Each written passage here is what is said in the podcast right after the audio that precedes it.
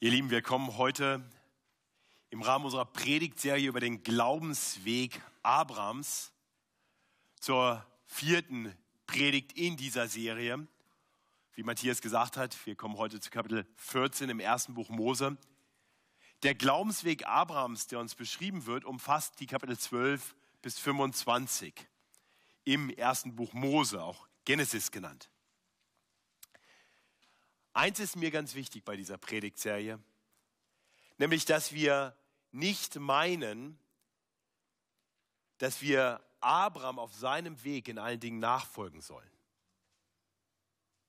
Abraham ist nicht das Vorbild in allen Dingen, dem es bedingungslos nachzufolgen gilt. Vor zwei Wochen haben wir in der zweiten Hälfte von Kapitel 12 gesehen, dass das verheerend wäre, denn Abraham hat das gelobte Land verlassen, er hat über seine Frau gelogen, er hat großes Unheil angerichtet und nur aufgrund der Gnade Gottes ging sein Weg überhaupt weiter. Und wir werden immer mal wieder sehen, dass Abraham nach Phasen, in denen er Gott treu nachfolgt und durchaus vorbildlich ist, auch wieder durch Phasen geht, wo er ganz sicher nicht als Vorbild taugt. Und so sollte uns klar sein, dass es um mehr und um etwas anderes gehen muss, als darum, einige gute moralische Lektionen von Abraham zu lernen. In der Tat, es geht in diesen Kapiteln nicht vor allem um Abraham oder auch Abraham. Es geht um wen ganz anders. Es geht um den, über den wir gerade gesungen haben. Lass uns sehen die Herrlichkeit des Christus, wenn dein Wort verkündigt wird.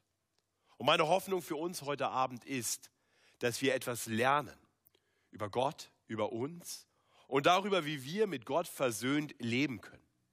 Durch Jesus Christus. Das hat Jesus selbst gesagt im Hinblick auf das Alte Testament, als er zum Beispiel in Johannes 5, Vers 39 erklärte, den Juden, die die Schrift durchforschten, ihr sucht in der Schrift, denn ihr meint, ihr habt das ewige Leben darin. Und sie ist und er bezog sich aufs Alte Testament, die von mir zeugt. Und das erklärt er immer mal wieder. Und die Apostel verstanden das und so griffen sie das auf und lehrten das auch. Und, und ganz bekannt sind die Worte von Paulus an seinen jungen Mitstreiter Timotheus, wo er im zweiten Timotheusbrief, Kapitel 3, erklärt über die, die heiligen Schriften, über das Alte Testament, dass sie uns unterweisen können zur Seligkeit durch den Glauben an Christus Jesus. Und so möchte ich für uns beten das, was wir gerade schon miteinander gesungen haben, sodass Gott uns wirklich hilft, ihn zu sehen in der Schrift, wenn wir gleich sein Wort studieren. Himmlischer Vater, danke, dass wir uns deinem Wort zuwenden dürfen und wissen dürfen, dass es uns vor allem zeigt, wer du bist und wer wir sind und wie wir mit dir versöhnt leben können. Danke, dass wir auch aus dem Lebensbericht Abrahams lernen dürfen, über Jesus Christus und darüber, wie wir zur Seligkeit durch den Glauben an ihn kommen können. Und so wollen wir dich bitten, dass du dein Wort heute Abend gebrauchst, sodass wir die Herrlichkeit des Christus sehen in der Verkündigung deines Wortes. Hilf mir nur das zu sagen, was du zu uns sagen willst und gib uns offene Ohren und Herzen, dass dein Wort auf fruchtbaren Boden fällt. Zu deiner Ehre und zum Wohle aller, die dein Wort hören. Amen. In unserem Predigtext 1. Mose 14 lernen wir zwei große Lektionen über Jesus. Zum einen sehen wir in unserem Text einen Retter, den Verlorene brauchen. Und zum anderen sehen wir einen barmherzigen Versorger, der viel mehr zu bieten hat als diese Welt. Lasst uns den Text anschauen. 1. Mose Kapitel 14 und ich möchte den Text mit uns in drei Abschnitten betrachten. Und wenn ihr den Text zu Hause vielleicht schon mal gelesen habt in Vorbereitung auf die Predigt, entschuldigt meine Stimme, die äh, lässt so langsam nach. Ich bin ein bisschen krank und drei Predigten am Sonntag, da kriegt ihr das, was übrig bleibt. Sorry. Ähm, wenn ihr den Text zu Hause schon gelesen habt, dann habt ihr gemerkt, dass die ersten zwölf Verse schwer zu lesen sind. Die haben das Potenzial, uns einen Knoten in der Zunge oder im Kopf zu produzieren. Und ich möchte uns zeigen, dass diese zwölf Verse letztendlich da sind als Kulisse. Die bilden den Hintergrund für die eigentliche Handlung. Vor dieser Kulisse findet ein Schauspiel statt. Und das wird dann wirklich den großen Teil der Predigt ausmachen. Dieses Schauspiel, das aus zwei Akten besteht. Die Verse 13 bis 16 sind der erste Akt und hier sehen wir die Rettung eines Verlorenen. Und dann die Verse 17 bis 24 zeigen uns in einem zweiten Akt zwei Könige und das, was sie zu bieten haben. Das ist die Struktur der Predigt. Das heißt, wir kommen zur Kulisse, wir kommen zu den ersten zwölf Versen. Und hier werden jetzt gleich Namen auftauchen und Handlungen beschrieben werden, bei denen ihr euch vielleicht erstmal ein bisschen am Kopf kratzt. Ich werde versuchen, als ein bisschen das vor Augen zu führen, indem ich einfach so kartmäßig sage, hier, wo, da sind die Leute, um das geht es ungefähr. Ich lese mal die ersten vier Verse. Es begab sich zu der Zeit des Königs Amraphel von China, Ajochs, des Königs von Elasar, Kedor Laomers, des Königs von Elam, und Tidals, des Königs von Völkern. Dass sie Krieg führten mit Bera, dem König von Sodom, Sodom und Birscha, dem König von Gomorra, und mit Shinab, dem König von Atma, und mit Shemeba, dem König von Zebohim, und mit dem König von Bela, das ist Zoar. Diese kamen alle zusammen in das Tal Sidim, wo nun das Salzmeer ist. Also, auf gut Deutsch, ein Krieg die, fünf ersten, äh, die vier ersten Könige, die uns beschrieben werden, sind hier oben. Die sind ja gar nicht auf der Karte. Die kommen hier, wo der, wo der rote Pfeil runterkommt, kommen die her. Die sind in dem Bereich, wo auch Abraham einst zu Hause war, Mesopotamien. Und die ziehen also von, vom im Prinzip Nordosten des gelobten Landes, ziehen sie hier runter. Und wir lesen über diese anderen fünf Könige, die sich hier in diesem Bereich finden. Ne, der Pointer geht nicht mehr aber ich habe ja noch einen angewachsenen. Also hier, so, hier, da drüber, seht ihr Sodom, Gomorra, kann man vielleicht lesen, Bela, Adam, Zeboim. Die kommen und kämpfen gegen diese fünf Könige. Warum? Nun, Vers 4. Denn sie waren zwölf Jahre dem König Kedorlaomer untertan gewesen und im 13. Jahr waren sie von ihm abgefallen. Also diese Könige da unten haben zwölf Jahre lang, nachdem sie unterdrückt worden waren von diesen Königen, die von ferne gekommen waren, haben ihnen Frohen gezahlt und nach zwölf Jahren haben sie gesagt, genug, das machen wir jetzt nicht mehr. Im 13. Jahr sind sie abgefallen. Darum, Vers 5, darum kam Kedor Laomer und die Könige, die mit ihm waren, im 14. Jahr, die kommen, und sie kommen von da oben, jetzt, da, ab und zu kommt er, kommen von hier oben. Und was tun sie unterwegs? Sie kommen, und da heißt es weiter, und schlugen, das ist auf dem Weg dahin, schlugen die Rephaiter zu Ashterot, Kanahim, und die Susiter zu Ham und die Emiter in der Ebene Kirjatahim und die Horiter auf dem Gebirge Seir bis El Paran, das an die Wüste äh, stößt. Also die gehen hier erstmal, hoppala, die gehen hier erstmal runter bis hier unten hin. Ja? Die bereiten sich erstmal vor. Der Kampf findet dann hier statt, aber das hat noch gar nicht geschehen. Ist noch gar nicht geschehen. Die sind erstmal runtergekommen und haben gedacht, ach, wenn wir jetzt kommen und machen uns die die äh, rebellisch gewordenen Völker wieder untertan, können wir auf dem Weg gleich noch ein paar neue einsammeln, von denen wir auch Frohen einsammeln. Ja? Und dann kommen sie von da unten wieder hoch. Dann gehen sie hoch und dann gehen sie erstmal hier in die, in die Ebene Sidim. Das heißt, danach wandten sie sich um und kamen nach El Mishpat, das ist Kadesh, und schlugen das ganze Land der Amalkiter, dazu die Amoriter, die zu Hatzezon Tamar wohnten. Da zogen aus der König von Sodom, der König von Gomorra, der König von Adma, der König von Zeboim und der König von Bela, das ist Zor, und rüsteten sich zu, zu kämpfen im Tal Sidim. Mit, nur damit wir die Namen alle uns merken können, Kedolaomer, dem König von Elam, und mit Tidal, dem König von Völkern, und mit Amraphel, dem König von China, und mit Achjoch, dem König von Elasar, vier Könige gegen fünf. Und dann kommt noch eine nette Beschreibung dazu, das Tal Sidim aber hatte viele Erdharzgruben. Ja, das ist so Pech. Ähm, Pech und Schwefel. Und die Könige von Sodom und Gomorra wurden in die Flucht geschlagen und fielen da hinein. Und was übrig blieb, floh auf das Gebirge. Da nahmen sie alle Habe von Sodom und Gomorra und alle Vorräte und zogen davon. Ja, also die fünf Aufständigen haben Haue gekriegt. Ähm, die beiden Könige von Sodom und Gomorra sind in den Dreck gefallen Und dann nehmen sie noch das mit, was sie da noch greifen können in Sodom und gehen wieder nach Hause. Und wir hören das und sagen, okay, ist ja hochinteressant. Und ich darf darüber heute predigen. Was hat es damit auf sich? Nun, im Endeffekt, wenn wir das hören, ist das für uns erst einmal so, wie, wie viele Nachrichten, die wir vielleicht irgendwo in, in, den, in der Tagesschau mitbekommen, da ist irgendwo ein Konflikt und das hat eigentlich gar nicht so richtig was mit uns zu tun. Wir hören das, es ist irgendwie wichtig genug, dass es in den Nachrichten erwähnt wird, aber eigentlich ist es für uns nicht weiter von Belang. Und das könnte man jetzt hier ja wahrscheinlich auch denken. Nur ab und zu kommt es vor, dass wir etwas hören und auf einmal hat das für uns eine ganz besondere Relevanz. Vielleicht habt ihr das auch schon erlebt. Vielleicht ein Land, zu dem ihr einen besonderen Bezug habt, Menschen, zu denen ihr einen besonderen Bezug habt. Mir ist sowas vor vielen Jahren passiert, als ich auf Dienstreise war im Jahr 2001. Ich habe damals in den USA gelebt, war ich hier in Deutschland auf Dienstreise und habe abends im Hotelzimmer Tagesschau oder Tagesthemen gesehen und da war ein Bericht über verschleppte Hilfsarbeiter, die in der Grenzregion zwischen Afghanistan und Pakistan gearbeitet haben. Und die sind verschleppt worden. Und dann war auf einmal ein Bild von denen da. Ich habe erst gar nicht richtig hingeschaut und sehe das Bild und denke, oh, den kenne ich. Da war einer dabei, den ich kannte. Verschleppt. Auf einmal wurde die Nachricht für mich sehr persönlich. So, jetzt habe ich, der war aus der Gemeinde, in der ich ein paar Jahre vorher zum Glauben gekommen war. Dann habe ich bei guten Freunden in der Gemeinde angerufen und gesagt, hier, und die wussten das natürlich alle schon, die waren schon lange am Beten, bevor das jemals in die Tagesschau kam. Und, und die sagten, Matthias, das Wichtigste, was jetzt passieren muss, ist, dass die Nachrichten das weiter aufgreifen.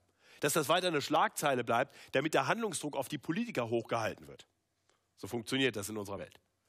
Nun, ich war schon immer ein Mann der Tat und ich war damals praktischerweise verlobt mit einer Journalistin, meiner heutigen Frau Sarah, die in Washington DC für eine große amerikanische Zeitung geschrieben hat. Also habe ich sie angerufen und gesagt, Sarah, äh, hier, ich habe diesen Fall, ich habe das in der Tagesschau, ich habe dir das erzählt und gesagt, das betrifft mich sehr persönlich, ich kenne die Leute.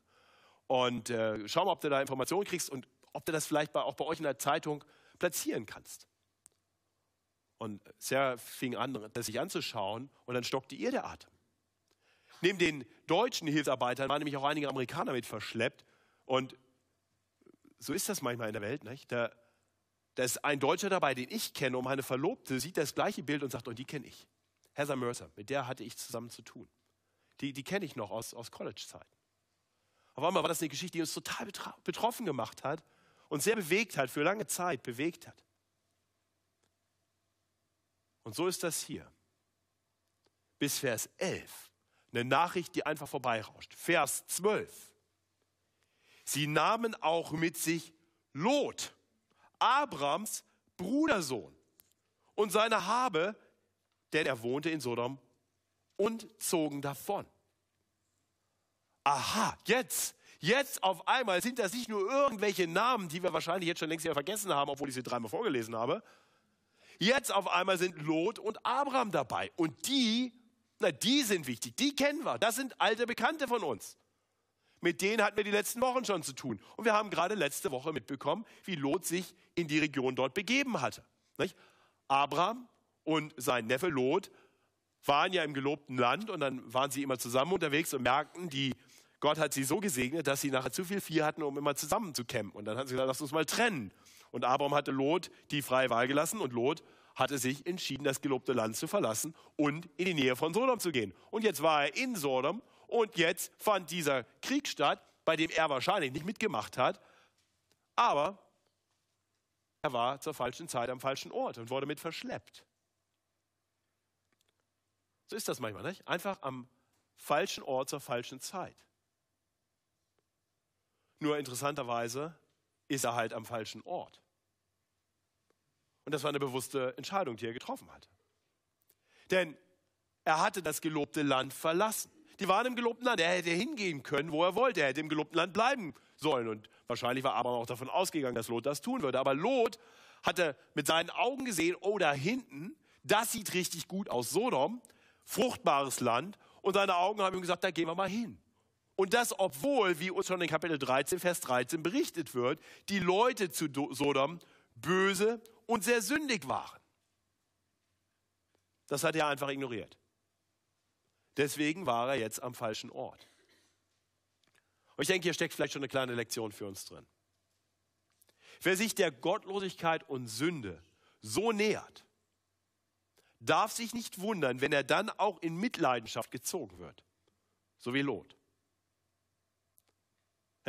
Bedenke das, wenn du überlegst, wo du dich aufhältst, mit wem du Zeit verbringst. Wenn du den Großteil deiner Zeit verbringst mit sündigen, mit gottlosen Menschen, mit bösen Menschen, dann sollte es dich nicht überraschen, wenn du irgendwann mit dabei bist, wenn sie zur Rechenschaft gezogen werden für ihre Gottlosigkeit. Und vielleicht auch in einer Gemeinde, wo viele junge Leute sind, die, die viel umziehen, darf ich die Frage stellen, nach welchem Kriterium suchst du den Ort, an dem du lebst? Ich habe jedes Jahr, wir haben ja hier eine Gemeinde mit viel Kommen und Gehen, das, jeder, der schon länger als drei Wochen hier ist, der weiß das. Letztes Jahr, glaube ich, haben wir 53 Leute aufgenommen in die Gemeinde und ungefähr 30 sind wieder weggegangen. Und die meisten von denen sind weggezogen, so wie das eben in München auch ist. Man geht halt wieder, weil ihre Augen sahen und der Wohnraum außerhalb von München war günstiger. Oder der Job anderswo schien verlockend zu sein für die Augen. Und dann geht man da halt hin. Und wenn ich die dann anrufe, so ein Jahr später, sag mal, du bist ja immer noch Gemeindemitglied, das freut uns ja, dass du dich so verbunden mit uns fühlst. Und wir ermutigen ja auch jeden, der hier ist, wirklich Gemeindemitglied zu sein. Aber wenn du weggehst, erwarten wir eigentlich, dass du dir eine neue Gemeinde suchst. Und regelmäßig höre ich, würde ich ja so gerne machen, aber es ist Brachland hier. Es ist so schwierig, eine vernünftige Gemeinde zu finden. Immer und immer wieder höre ich das. Und dann frage ich mich, nach welchen Kriterien hast du den Ort denn ausgesucht, an dem du lebst? Alles schien irgendwie wichtig zu sein, nur nicht die Frage danach, ob du in der Nähe von einer guten Gemeinde bist. Und versteht mich nicht falsch, ich will nicht sagen, dass die FEG München Mitte die allein selig machende Gemeinde ist, ganz sicher nicht. Und ich will damit auch nicht sagen, dass es nicht tatsächlich gute Gründe geben kann, aus München wegzuziehen oder anderswo auch einen Job anzunehmen. Alles ganz legitim. Ich möchte nur sagen, frag dich, wo gehe ich hin? Nach welchen Kriterien wähle ich den Ort, an den ich gehe? Lot hatte sich den Ort erwählt, weil seine Augen meinten, das sieht gut aus. Und er hatte völlig ignoriert, dass er sich unter Menschen begab, die böse und sehr sündig waren und die sich auf törichte Kriege eingelassen haben. Und jetzt litt er die Konsequenzen seiner Entscheidung. Er wurde verschleppt. Das ist die Kulisse. Und nun kommen wir ab Vers 13 zum ersten Akt, in dem wir sehen, wie der Verlorene gerettet wird. Ich lese uns die Verse 13 bis 16. Da da kam einer, der entronnen war, und sagte es Abram an, dem Hebräer, der da wohnt im Hain Mamre des Amoriters, des Bruders von Eschkol und Aner. Diese waren mit Abram im Bund.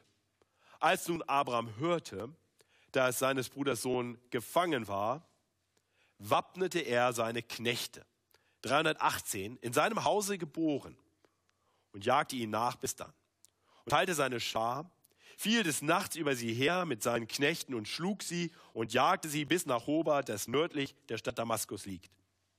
Und er brachte alle Habe wieder zurück, dazu auch Lot, seines Bruders Sohn, mit seiner Habe, auch die Frauen und das Volk. Das Erste, was wir über, über Abraham lesen, ist bedenkenswert, ist, dass Gott in seiner Treue seine Verheißung Abraham gegenüber wahrmacht. Er segnet ihn, er segnet ihn immer mehr. Am Anfang von Kapitel 13 hatten wir schon gelesen, dass Abraham viel, viel Vieh, Silber und Gold hatte. Und jetzt lesen wir davon, dass er nicht nur das hat, sondern dass er auch 318 Knechte hat, die bei ihm im Haus geboren sind. Und das hebräische Wort ist, ist nicht einfach das Wort für Knechte, also irgendwie Diener. Das sind nicht einfach seine Hürden oder so. Nee, in, in einigen deutschen und eigentlich allen englischen Übersetzungen steht hier ausgebildete Kämpfer.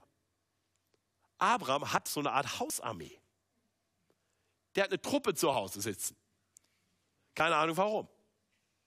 Der hat diese Truppe zu Hause sitzen und das zeigt uns, Abraham ist jetzt inzwischen schon fast so eine Art kleiner König. Der hat viele Besitztümer, viele Leute, die ihm dienen, ja selbst seine eigene Armee. Gott segnet ihn. Und nun hört er von Lots Gefangenschaft.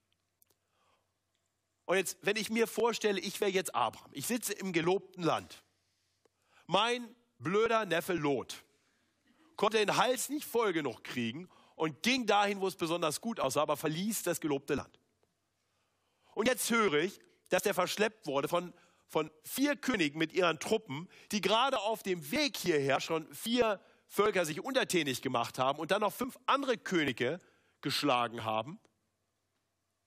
Und dann überlege ich, ja, soll ich jetzt meine 318 Leutchen nehmen, um dem blöden Lot nachzujagen? Also getreu eines seiner Vorfahren hätte er sagen können, bin ich meines Neffen Hüter. Aber Abraham denkt nicht so. Er, er weiß Gott auf seiner Seite und er wird denen zum Segen, die mit ihm verbunden sind. Und so macht er sich auf den Weg, um seinen Neffen Lot zu retten. Und er tut das sicher im Gottvertrauen, aber nicht ohne Sinn und Verstand. Manche Leute denken ja, man muss entweder Gott vertrauen oder man schaltet das Gehirn ein. Ne? Aber nee, nee, der macht beides und das ist gut so. Das ist eine gute, gute äh, Richtschnur für uns. Gott vertrauen und dann Sinn und Verstand gebrauchen. Nur in dieser Reihenfolge, nicht andersrum. Gott vertrauen zuerst und dann vernünftig handeln.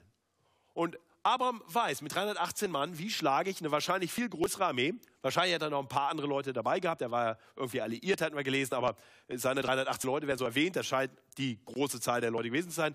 Er überlegt sich, nachts ist gut, wenn ich wenig Leute habe und man das nicht so genau sehen kann, wirkt das vielleicht gut, wenn ich sie aufteile und nachts, dann könnte es sein, dass ich genug Konfusion anrichte und der Feind flieht. Das ist ein probates Mittel. Genau das tut er. Ne? Er teilt seine Schar, heißt es hier, und fiel des Nachts über sie her. Und dann jagt er ihnen nach. Das heißt, er nutzt jetzt das Momentum und vertreibt sie. Da würde er einfach nur nachts kurz den Krieg führen und dann ähm, sagen, jetzt machen wir erstmal Brotzeit. Und dann geht die Sonne auf und die gucken sich um und sagen, das sind ja nur 318 Leute. Zurück auf sie mit Gebrüll. Er jagt sie davon. Die sind jetzt erstmal weg und dann geht er zurück. So, wir könnten jetzt sagen, boah, Abraham, an dem will ich mir ein Beispiel nehmen. Das ist doch ein Vorbild. Voller Gottvertrauen und auch noch klug. Und eine große Liebe für seinen Neffen, obwohl er ganz schön töricht war. Ja? Nur ich glaube, hier geht es nicht primär darum, dass wir Abraham als unser großes Vorbild erkennen, sondern ich glaube, Gott möchte, dass wir hier etwas ganz anderes erkennen. Er möchte sehen, möchte, dass wir sehen, dass Abraham hier wirklich das tut, was 2000 Jahre später sein großer Nachkomme tun würde.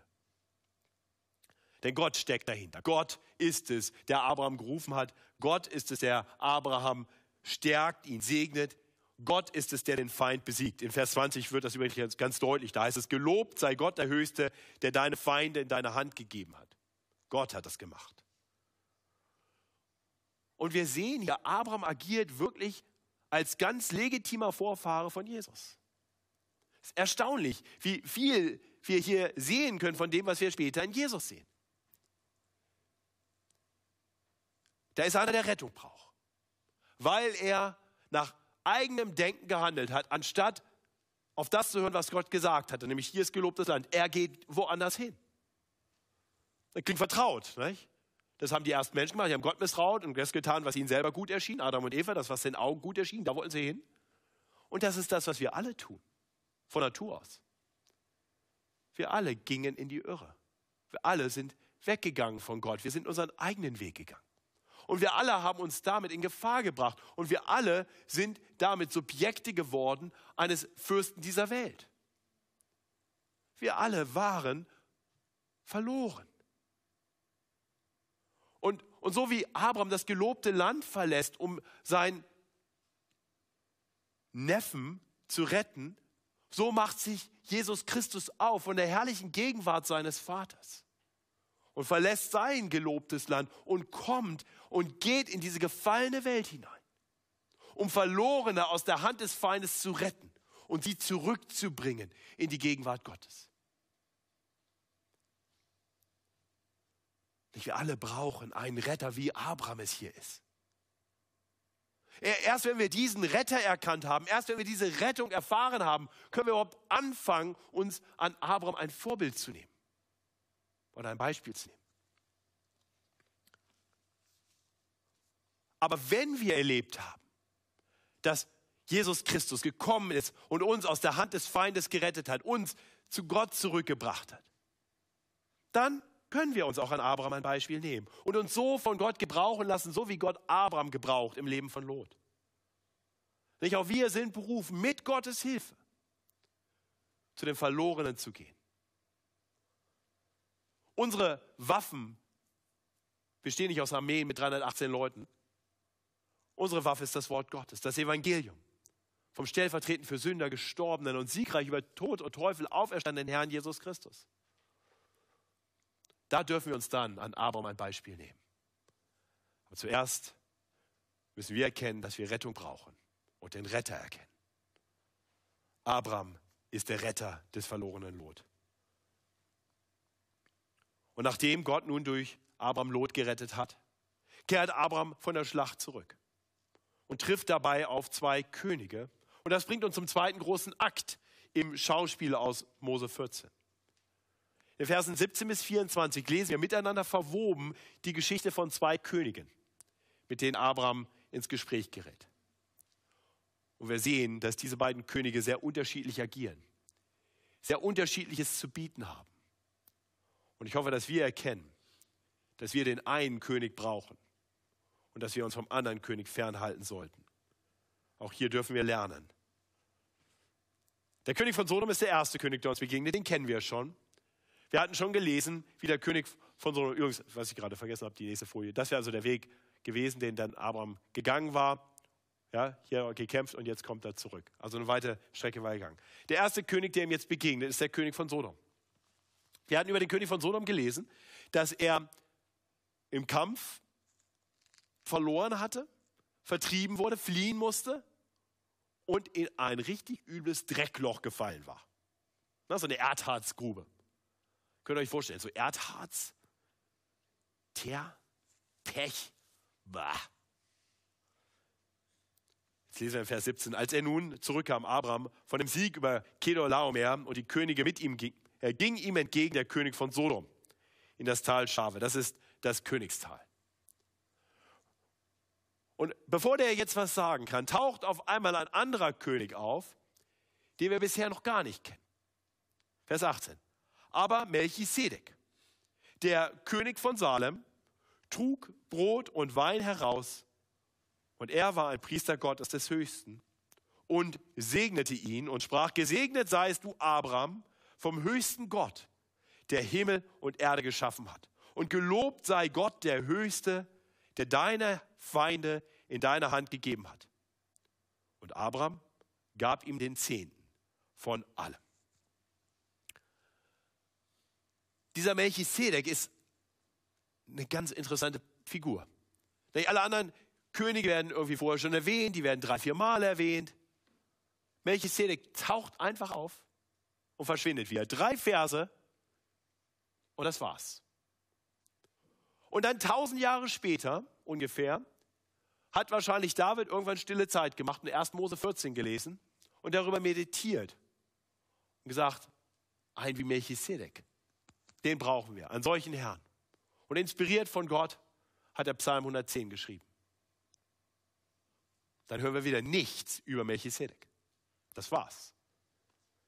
Bis wir noch mal weit über 1000 oder gut 1000 Jahre später im Hebräerbrief auf einmal über Melchisedek hören. Und der Schreiber des Hebräerbriefs betont, dass Melchisedek etwas mit Jesus zu tun hat, dass er ihm gleicht, dass er irgendwie ganz ähnlich ist. Ja, ich habe uns hier nun mal Hebräer 7, die Verse 1 bis 3 äh, dran projiziert. Das ganze siebte Kapitel und eigentlich wirklich die ganzen Kapitel 6 bis 9 äh, greifen Melchisedek auf. Aber aber hier greift erstmal fast, fast der Autor nochmal zusammen, dieser Melchisedek aber war König von Salem, Priester Gottes des Höchsten. Er ging Abraham entgegen, als der vom Sieg über die Könige zurückkam und segnete ihn. Ihm gab Abraham auch den Zehnten von allem. Und jetzt erklärt er uns, dass alles bei Melchisedek Bedeutung hat. Erstens heißt er übersetzt König der Gerechtigkeit. Melchi, Melek, König, Sedek, der Gerechtigkeit, König der Gerechtigkeit, sein Name bedeutet das. Dann aber auch König von Salem. Ja, das haben wir gesehen, er war König von Salem und Salem, das ist äh, selbst denen, die kein Hebräisch sprechen, so wie wir alle, ähm, Shalom. Das ist das eine Wort, das können wir alle. Nicht? Shalom, Frieden. Friede sei mit dir. Shalom, Salem ist das gleiche Wort. Ja, die, ähm, von daher klar, das ist König des Friedens. Also die ersten beiden Dinge, Melchisedek, König der Gerechtigkeit, König des Friedens. Wir können sehen, das hat wahrscheinlich was mit Jesus zu tun. Und dann weiter, er ist ohne Vater und Mutter und ohne Stammbaum und hat weder Anfang der Tage noch Ende des Lebens. Auch das ist irgendwie ein bisschen wie Jesus. Nun muss uns klar sein, Melchizedek hat ziemlich sicher einen Vater und eine Mutter gehabt. Der ist irgendwann geboren und irgendwann gestorben. Aber aus unserer Wahrnehmung, pop ist er da, schwupps ist er weg. Kein Anfang, kein Ende. Das ist so wie, wie manche Leute in die Gemeinde kommen. Schwupps sind sie da, flops sind sie wieder weg. Ja, heute früh sprach ich mit einem nach dem Morgengottesdienst, begrüßt und er sagte zu mir, ja, ich war schon mal hier und so, und also vor einiger Zeit, und jetzt bin ich wieder da. Und, und ich habe dann in meiner Laune gesagt, so ein bisschen wie Melchizedek, nicht? Nie Mitglied geworden, ich habe ihn nicht wirklich kennengelernt, der war einfach mal da, war eine Zeit lang da, war wieder weg. Kein Anfang, kein Ende. Vater, Mutter, alles weiß man nicht so genau. Bei euch, die ihr Mitglieder seid, ist das was anderes. Ihr habt einen Anfang und ein Ende. Für, aus meiner Wahrnehmung. So war das bei Melchisedek. Der taucht einfach auf und verschwindet wieder. Und damit gleicht er einem, der wirklich keinen Anfang und kein Ende hat. Jesus Christus, der ewig lebt. Er war da vor aller Zeit und der lebt heute noch. Und er lebt für alle Ewigkeit. Und der äh, Autor des Hebräerbriefs sagt, Melchisedek, der gleicht Jesus. Und er gleicht ihm noch in einer Sache. Nicht nur, dass er König der Gerechtigkeit und König des Friedens ist und dass er irgendwie keinen Anfang und Ende hat. Nein, er ist auch noch König und Priester zugleich. Darum geht es dann im Fortgang von Kapitel 7. Das gab es sonst auch nicht. Im Volk Israel gab es zu der Zeit von Abraham sowieso noch gar kein Volk Israel und da gab es auch noch keine Priester. Aber der Urenkel von Abraham war Levi. Und dann nochmal ein paar Generationen später gab es Mose. Und Mose bekam dann den Auftrag, zu einer Priesterordnung und einem Priestergeschlecht zu berufen. Und das sollten Leute sein aus dem Stamm, aus dem Volk Levis, Nachkommen Levis. Die Könige andererseits kamen alle aus einem anderen Stamm. Aus welchem? Juda. Also, Könige waren immer aus dem Stamm Juda, außer die, die nicht legitim waren. Und Priester waren immer aus dem Stamm Levi, außer die, die nicht legitim waren. Mit einer Ausnahme. Melchisedek. Der war Priester und König zugleich. Das ging sonst nicht. Und mit einer zweiten Ausnahme. Jesus Christus der zwar aus dem Stamm Juda war und damit ein König war, also zum Königsgeschlecht, er war König nicht nur aufgrund seiner Abstammung, sondern er war König, weil er Gottes Sohn ist, der Herrscher über alles. Und er ist ein Priester, weil Gott ihn eingesetzt hat als ein Priester einer anderen Ordnung. Das heißt, was uns der Hebräerbrief sagt, ist, wenn du Melchisedek hörst, dann denk an Jesus. Jetzt schauen wir uns mal an, was, was dieser Melchisedek tat. Er geht Abraham entgegen nach geschlagener Schlacht, und wir hatten gerade gesehen, der Weg war lang. Nach dieser langen Schlacht kommt Abraham zurück. Und was tut Melchisedek? Was tut wirklich Gott durch diesen Diener, den er dort hinsendet? Der irgendwoher kommt, aus Salem, kann Jerusalem sein, kann irgendein anderes Salem sein. Der kommt da, taucht einfach auf, kommt hin und sagt: Hier, ich habe was zu essen für dich. Er deckt ihm den Tisch, trug Brot und Wein heraus. Und nicht nur das, nicht nur, dass Gott nun für den, für den Ermatteten nach langer, langer, harter Schlacht und langem Marsch sich ermüden, Abraham sorgt, dass er ihm zu essen gibt, ihm den Tisch deckt. Und das ist typisch Gott. Ne? In seiner Großzügigkeit versorgt er die Seinen. Nein, Melchisedek tut nun auch noch etwas, was wirklich nur Gott tut. Bisher der Einzige, der gesegnet hat, war Gott. Und Melchisedek ist ein Vertreter Gottes. Er ist ein Priester. Und er spricht zu Abraham, gesegnet seist du, Abraham, vom höchsten Gott, der Himmel und Erde geschaffen hat. Oder in anderen Übersetzungen, dem Himmel und Erde gehören.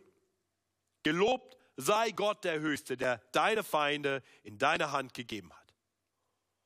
Und was tut Gott hier durch Melchisedek? Nun, er erinnert Abraham an seine Segenszusagen. Er hat ihm schon mehrfach seinen Segen zugesprochen und hier wieder, gesegnet seist du, Abraham. Und er erinnert ihn von, daran, von wem?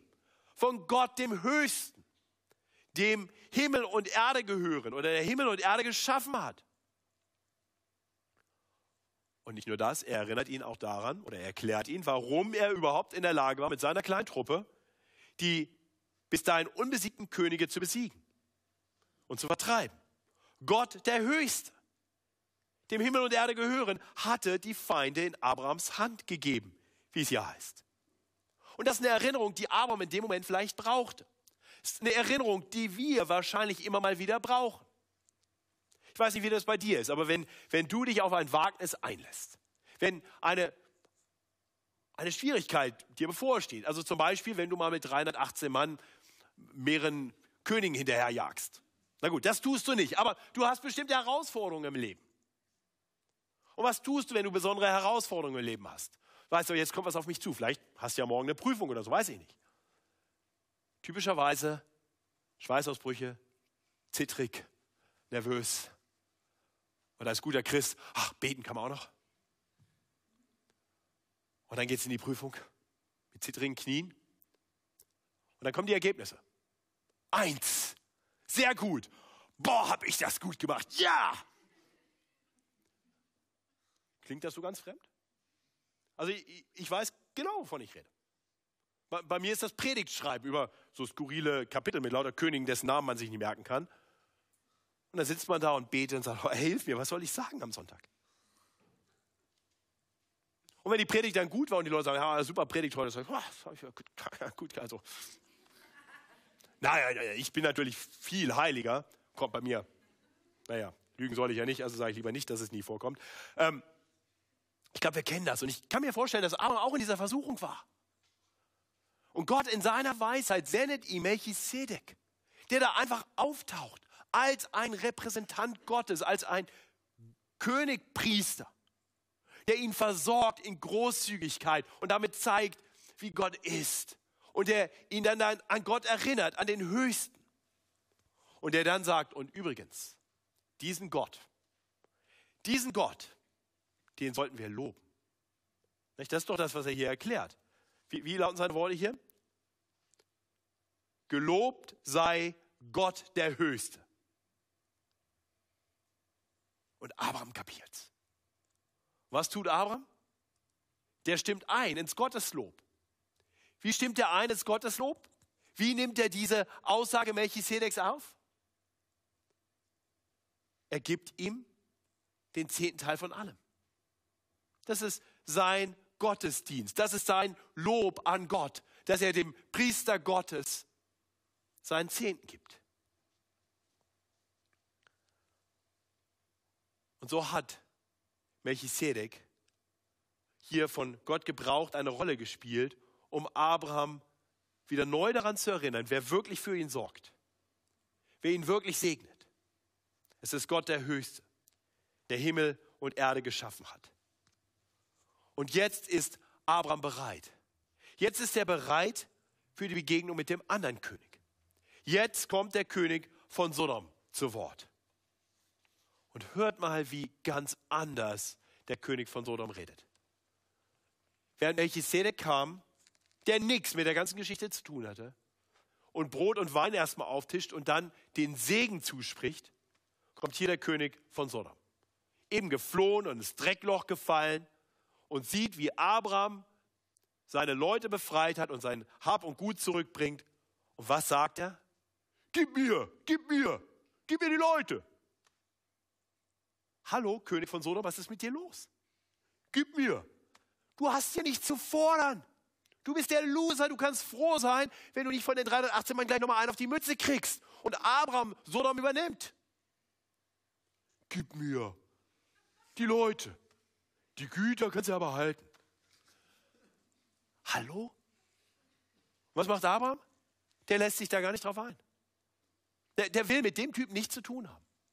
Der sagt, sein Ruf kenne ich. Der ist böse. Und er sündigt viel gegen den Herrn. Und ich weiß, ich weiß, wem ich gehöre. Und ich weiß, wer für mich sorgt. Und so, was macht Abraham? Abraham sieht diesen lächerlichen König von Sodom. Und dann heißt es hier, er sprach zum König von Sodom, ich hebe meine Hand auf zu dem Herrn, dem höchsten Gott, der Himmel und Erde geschaffen hat. Er gebraucht genau die Worte, die Melchisedek ihm gerade gesagt hat. Greift genau die Worte auf. Er hat seine Lektion gelernt. Ich gehöre zu Gott. Auf den verlasse ich mich. Und er sagt, und deinen Dreck kannst du behalten. Dass ich von allem, was dein ist, nicht einen Faden, noch einen Schuhriemen nehmen will. Damit du nicht sagst, du habest Abraham reich gemacht. Ja, ausgenommen, was die Knechte verzehrt haben. Doch lass die Männer, Anna, Eschkol und Mamre, die mit mir gezogen sind, ihren Teil nehmen. Das heißt, er versorgt seine Leute. Er gibt seinen Zehnten an Melchisedek. Und dann sagt er, komm König von Sodom, nimm alles andere. Mit dir mache ich keine Deals. Von dir will ich gar nichts haben. Und du wirst nie sagen können, dass du mir irgendwas Gutes getan hast. Von dir brauche ich nichts. Denn Abraham weiß, wo seine Versorgung herkommt. Er gibt dem König, was des Königs ist. Und Gott das, was Gott gebührt. Er ehrt Gott, er lobt Gott. Ich hebe meine Hand auf zu dem Herrn, dem höchsten Gott, der Himmel und Erde geschaffen hat, dem Gott, der mich segnet, dem Gott, der für mich sorgt. Das ist die Geschichte, das ist der zweite Akt. Und nun stellt sich die große Frage, was hat das mit dir zu tun? Nun, ich glaube, dass auch du, dass wir alle in diesem Spannungsverhältnis stehen zwischen zwei Königen. Der eine ist der größere und bessere Melchisedek. Der wahrhafte König der Gerechtigkeit. Der eine, der wirklich vollkommen gerecht war. Der nie etwas Böses getan hat. Der nicht ein Unrecht getan hat in seinem ganzen Leben. Der, der allein aufgrund seiner Taten, seines Lebens vor Gott im Vater hätte bestehen können. Der, der dann bereit war, unsere Ungerechtigkeit auf sich zu nehmen, am Kreuz von Golgatha zu sterben. Für Menschen wie dich und mich.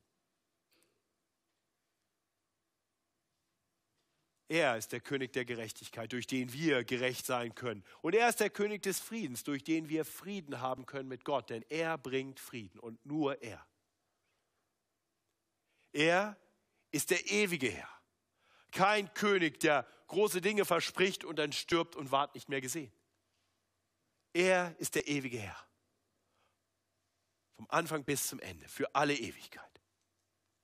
Und er ist der Priester, der Mittler zwischen Gott und Mensch, der Hohepriester nach der Ordnung Melchisedeks, der uns sündige Menschen mit dem heiligen Gott in Verbindung bringen kann durch das eine Opfer, das das für allemal zu tun vermag, nämlich sein eigenes Leben. Er opferte sich selbst als ein Hohepriester nach einer anderen Ordnung und kaufte so sündige Menschen frei aus der Hand des Teufels, sodass wir mit Gott versöhnt leben können. Er ist der, der die Seinen versorgt, so wie Melchisedek, der uns den Tisch deckt, der uns alles gibt, was wir haben. Du hast nichts, was er dir nicht gegeben hat. Du wirst nie etwas haben, was er dir nicht gibt. Er weiß, was du brauchst. Für dieses Leben und für die Ewigkeit. Jesus ist der größere und bessere Melchisedek. Aber bis zum heutigen Tage hat er einen Nebenbuhler. Der König von Sodom. Lebt bis in diese Zeit. Der nennt sich immer mal wieder anders. Hinter dem steht immer der gleiche. Der Fürst dieser Welt.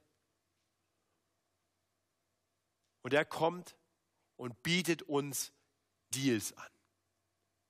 Komm zu mir, gib mir ein bisschen was und du kriegst von mir. Ich will ein bisschen Loyalität, ich will irgendwas von dir. Und manchmal kommt er vielleicht mit ganz anderen Angeboten. Dann sagt er, weißt du was? Melchisedek, der will deinen Zehnten, der will dir ans Portemonnaie. Sogar in der FEG München Mitte wird eine Kollekte gesammelt. Und wenn man Mitglied wird, dann reden die über den Zehnten und so. Also, brauchst nicht, komm zu mir, gibt's mehr. Was hat der zu bieten? Was hat der zu bieten? Der hat nur leere Versprechungen, aber es sieht so gut aus. Lot ist dahin gerannt. Lot wollte das sein, denn es sah gut aus. Lass uns mal in Sodom unsere Zelte aufschlagen.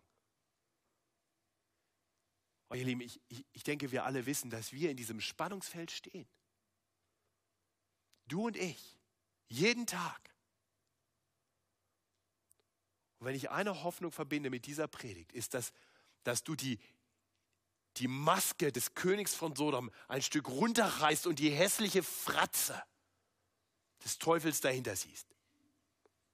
Und dass du erkennst, dass es diesen anderen König gibt und wieder neu lernst, ihm zu vertrauen, ihn zu loben, mit deinem Zehnten und überhaupt mit allem, was du bist und hast. Dafür möchte ich beten. Himmlischer Vater, danke für dein Wort, in dem du uns alles gibst, was wir brauchen um uns selber richtig zu erkennen und um dich zu erkennen. Danke, dass die Heilige Schrift uns alles lehrt, was wir wissen müssen, um mit dir versöhnt zu sein. Danke, dass du alles getan hast, was nötig war. Danke, dass du in Jesus Christus die Herrlichkeit verlassen hast und in die Verlorenheit gekommen bist, um Verlorene wie uns zu retten. Und danke, dass du für uns sorgst. Und danke, dass du uns immer wieder zeigst, wer du bist. Gott der Höchste, der Himmel und Erde geschaffen hat. Herr, lass uns sehen die Herrlichkeit des Christus, auf dass wir für ihn leben und nur für ihn. Amen.